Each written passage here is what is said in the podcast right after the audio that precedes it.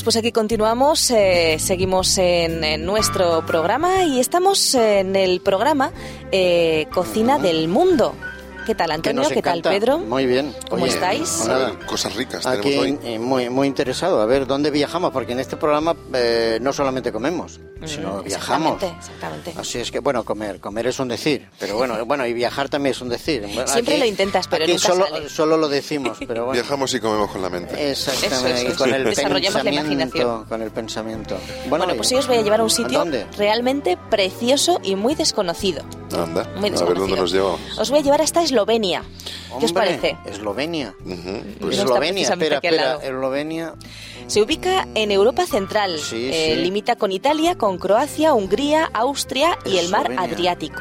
Eslovenia, antes era parte de Yugoslavia, era, ¿no? Exactamente, en Era- 1991 ah, vale. se liberó de Yugoslavia tras la guerra de los 10 días. Debo reconocer que esa zona me la tengo que mirar un poco más en el mapa porque eh, desde que se dividieron Eslovenia, Estonia, Lituania y todos estos países que, que antes formaban parte de otros países más grandes para mí, Chequia, pues eh, a veces me pierdo, reconozco que, Pero es normal, que me cuesta. es normal. sí, sí. Antes era la República Checo-Eslovaca y ahora Claro. es Chequia y Eslovenia. Exactamente. Madre mía. Complicado, ¿eh? Sí. Bueno, pues la superficie del país es de 20.273 kilómetros cuadrados. Lo que sí he encontrado es un poquito de musiquita. ¿eh? Qué país más bonito. Por supuesto hablan esloveno, o sea que no intentéis Claro, entenderlo. no, no. Bueno, y pido disculpas ¿eh? por si lo que están diciendo no alguien lo No pro- entiende y no procede. procede, pero bueno, nos quedamos con el ritmito, con la musiquita, Sí, ¿eh? sí, un sí, es poco. muy bonito. Bueno, pues como decía, la superficie del país es de 20.273 kilómetros cuadrados y su población es muy escasa, apenas algo más de 2 millones de habitantes. Así que tienen mucho espacio. ¿eh? Pues, ah, mira, muy Está bien. muy bien. Muy bien. Eslovenia tiene mucho que ofrecer al visitante. Tiene cuatro regiones naturales eh, muy interesantes para visitar. La región alpina, la región mediterránea, que está en el litoral, la que llaman ellos región dinámica, que son montañas, y la Panonia, que sería la llanura. No. Está- Panonia. Sí, sí. O sea, ellos deben dar al mar Adriático, entiendo, ¿no? Exactamente, Sí, sí, sí. Exactamente. ah, está bien. El país está dividido en 210 municipios, de los cuales 11 son ciudades. Ujú. Y antes de obtener la independencia, tenemos que saber que Eslovenia era la república más próspera de Yugoslavia, pero su economía se vio, pues claro, afectada por esa guerra de Bosnia-Herzegovina. Sí, yo Todas las estu- guerras. estuve antes de la guerra, hace muchos años, cuando Yugoslavia era Yugoslavia, ¿no? Y entonces en la frontera está la ciudad de Trieste y, y, bueno, estuvimos viendo unas cuevas y unos parques nacionales preciosos que había. No Pues sé, eso después de la guerra no sé cómo quedó todo aquello, pero la zona era muy bonita. En fin, a partir del 1 de enero de 2007, Eslovenia se integró en la zona euro y abandona- abandonaba su moneda nacional, el dólar, y adoptaba pues esta moneda de la Unión Europea. Así que si viajamos hasta allí ya sabemos que podemos usar el euro.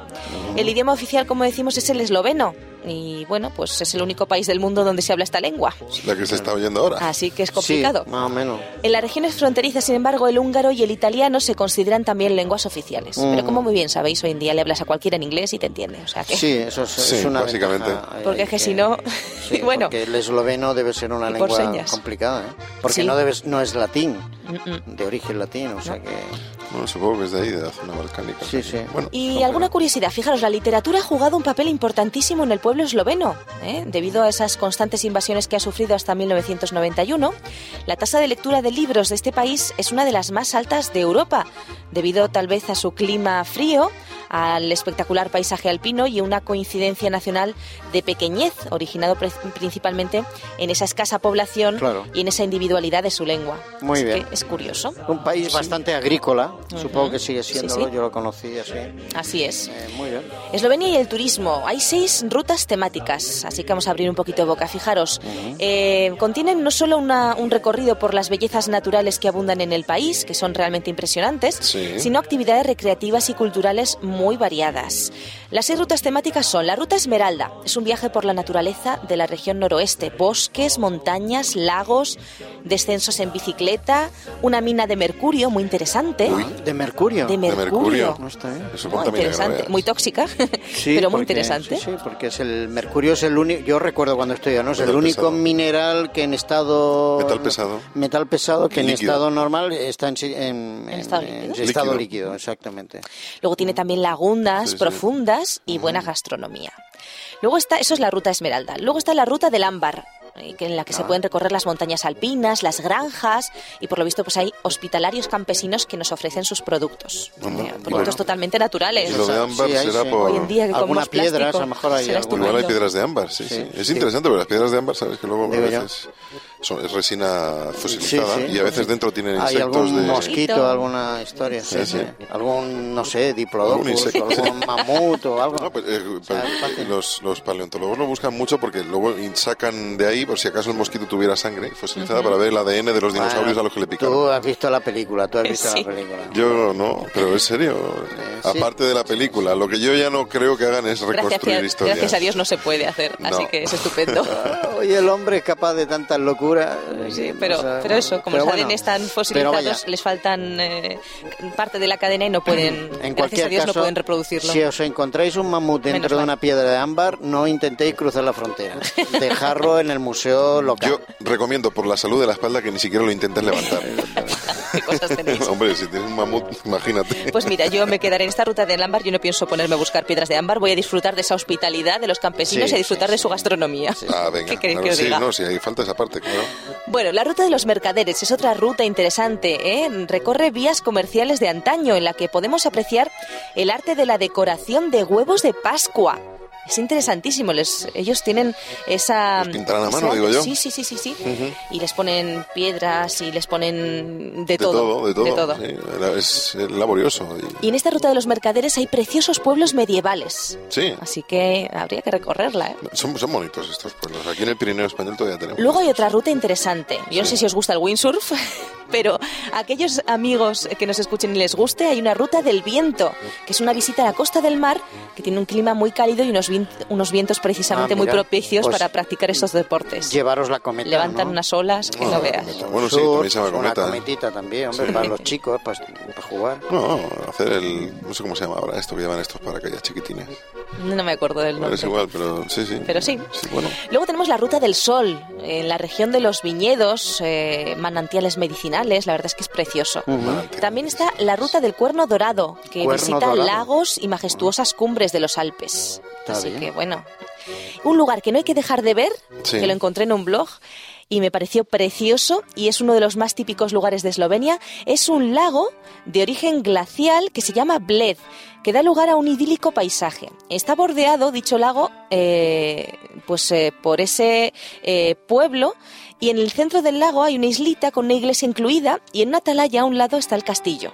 Así que es algo Ah, muy bonito bien. de ver. O sea que la iglesia está en el centro del pueblo. El, El el- centro En el del centro lago. del lago, perdón. Sí, Sí, sí, sí. o sea, el pueblo está por fuera, luego hay un lago. que el que quiere ir a los servicios religiosos que vaya lago.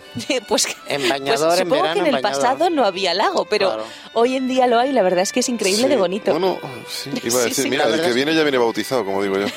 Bueno, Ves ya el pueblito, el lago, la iglesia y luego un castillo. O sea, ahí lo tiene todo. Qué chulo. Muy bonito. Muy. Y adivinar cómo se llama la capital de Eslovenia. Ver. Madre mía. Liubliana. Esto Liubliana. dicho en castellano. Liubliana, Porque es que si pretendéis pronunciarlo es imposible. Liubliana. En castellano es Liubliana. Sí. Liubliana. Liubliana. Es como se dice en castellano. Pues Luego en, esloveno tiene hay unas jotas nombre, y unas sí, cosas claro. muy Recuerdo esa, raras. recuerdo ahora que me has hecho mención, la verdad es que estuvimos en esta ciudad y fuimos ¿Ah, a sí? ver unas grutas, las grutas de Ljubljana, bueno, más, más o menos lo que tú has dicho, ¿no? Sí, sí. Y Llámalo que H. están en el norte de, de lo que era la antigua Yugoslavia, ¿no? Antes de la guerra, que es donde está ahora Eslovenia, ¿no? Curiosamente, sí. Pues sí. esta ciudad, por lo visto, es preciosa. Fue fundada, según la leyenda, por el príncipe griego Jasón y por sus Ah. compañeros de los viajes a- de los argonautas. Argonautas. Sí, sí. Por lo visto huían del rey Aitnea, a quien habían robado el vellocino de oro. Bueno, eso es la leyenda, ¿no? Pero sí, es bonito. bueno, ahí de seguro que hacen alguna superproducción dentro de poco. Seguro, seguro.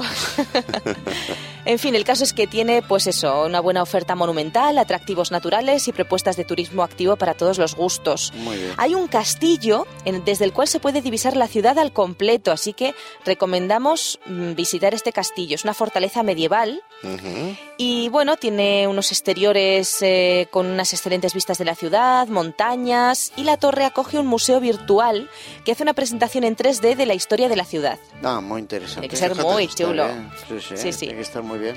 Desde el castillo se pueden divisar los cinco puentes, los famosos tres puentes en el casco antiguo, el puente de los zapateros y el puente de los dragones, en torno a los que está organizada toda la ciudad. Luego hay que bajar para callejear por esta alegre ciudad. porque desde 1992 esta ciudad está repleta de plazas alargadas, cafeterías con mesitas dispuestas al aire libre, Turismo. sí, músicos Turismo, callejeros. sí, sí. Sí, sí, muy bonito. Precioso, precioso. Eh, bueno, también eh, tiene un, nos recuerda un poquito a Praga por el pasado medieval y por las reformas que aplicó Pleknik. Porque si vais a esta ciudad, vais a tener que escuchar obligatoriamente hablar de Pleknik, este arquitecto, porque es el que realmente modificó la ciudad. La ciudad. Eh, se parece también un poquito a Viena por los edificios Sí. construidos durante el Imperio Austriaco de los Habsburgo. O sea que tiene un poco de todo. Tiene un poco de todo, pero de lo más bonito, ¿eh? Sí, Es, es o sea, la precioso. Yo he de visto creme. fotos y es precioso. La creme de la creme, sí, sí. Tiene sí. también eh, un poquito de Salzburgo, otra gran ciudad austriaca, eh, pues esos colores pastel a veces de algunos templos, en fin. Son edificios eh, muy, se ven como muy sólidos, ¿no? Muy, muy de piedra gris y Mucho medieval, orden. medieval, Sí. claro. Muy sí. bucólico todo, muy bonito. Sí, sí, sí. Hay que visitar el casco antiguo, por supuesto, el A mercado central o Trizhnica, que no sé si se pronuncia así, que es una de las obras más importantes de, de Pleknik y que dicen que no parece un mercado, que lo que parece es un palacete de estos antiguos, súper decorado y precioso. Compras de lujo a precio económico. Pues algo así debe ser. Sí, bueno, ahora no sé, el nivel de vida de, de Eslovenia no sé Pero cuál que será. venden frutas euro. y verduras. Sí, ¿eh? ya, O ya, sea, Están con el euro, o sea que no muy, aunque bueno, haya diferencia tampoco tiene que ser mucha. Ya, ya, ya. En fin, eh, también hay que visitar la catedral de Ljubljana, que también eh, fue reformada por este señor, por Pleknik. Hizo un montón de trabajo. El Rentabilizó este el tiempo que no fue veas. próspero el hombre, eh, fue productivo. Sí, sí. Bueno, la catedral de San Nicolás eh, se llama la catedral y está abierta pues eh, todos los días, así que pues, A- a- hay que Ahora, es- visitarla. no sé yo, pero de ahí viene toda la tradición del famoso San Nicolás, que luego Ah, la pues gente lo ser. hemos convertido en Santa Noel. Claus. Santa Claus, Pues pues podría podría ser, ser, no no, no bueno, la sé. verdad es que se dice que el original San Nicolás era un, un obispo que regalaba juguetes a los niños. Sí, sí, Por de sí. ahí el traje rojo, ¿no? De obispo. Eh, cardenal, perdón, cardenal. Bueno, curioso, bueno. curioso. Y ahora Bueno. que estábamos hablando, los- las grutas esas que comentabas, Sí. en, en- en el idioma en ese momento se llama groten. Groten, vamos Sí, a hablar de con- ellas también. Ah, Están ¿sí? por aquí, sí, sí, sí. Ah, mira. El groten. Pero, em, bueno, la verdad, eh, a pesar del parecido que tiene Ljubljana con otras ciudades, Eslovenia mm, no forma parte de Europa Central ni se la puede situar en la Europa de los Balcanes. Es un pequeño país con un carácter propio. Eh, dice que tiene eh, mucha relación con, con los dragones que guardan las esquinas de, de ese puente y que bueno que es, eh, esa relación entre los dragones y esta ciudad tiene origen en una antigua historia del héroe griego Jasón así que es, es curioso Héroe de dragones y mazmorras.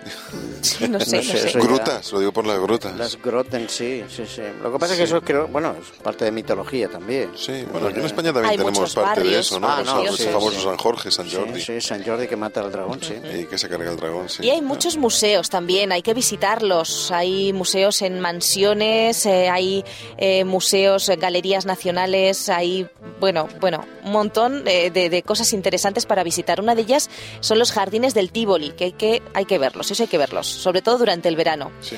Hay también eh, un museo de la historia moderna.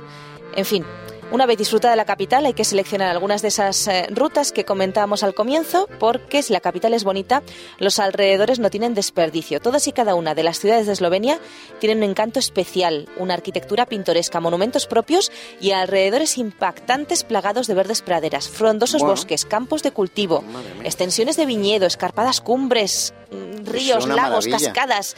Bueno, que hay que ir. Después de lo dicho, o vamos de vacaciones o, O vais. o nos nacionalizamos O vais. eslovenos. Y me he equivocado, porque el nombre que has dicho no son, no son grutas. Yo lo que he encontrado es un plato que se llama borsch.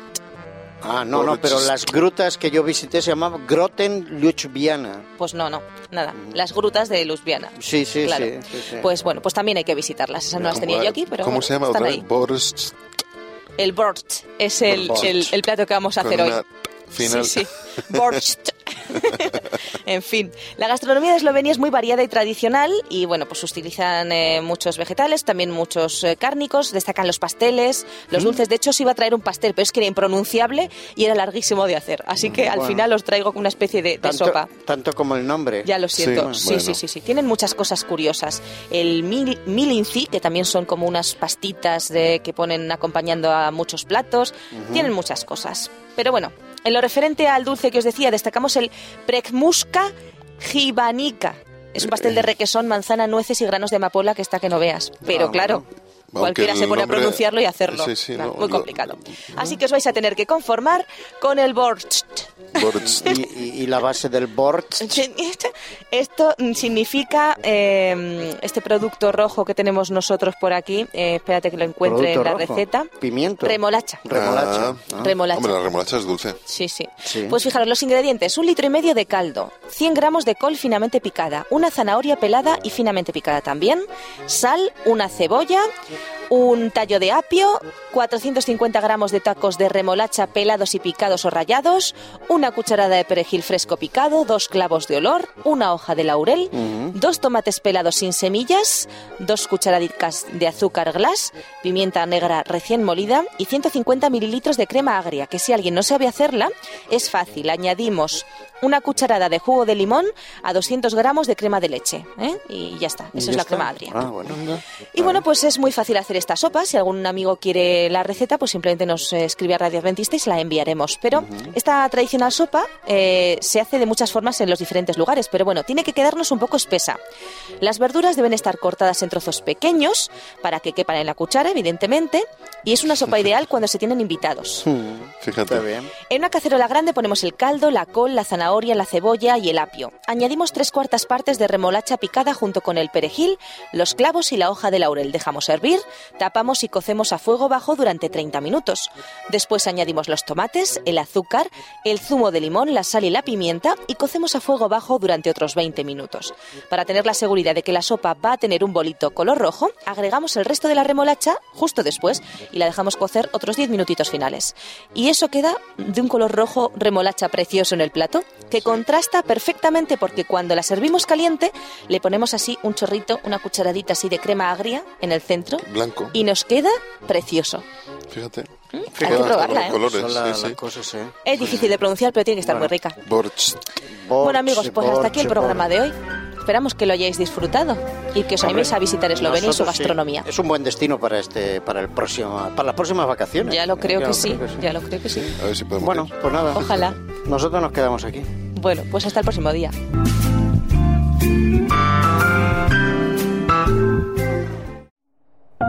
Producido por hopmedia.es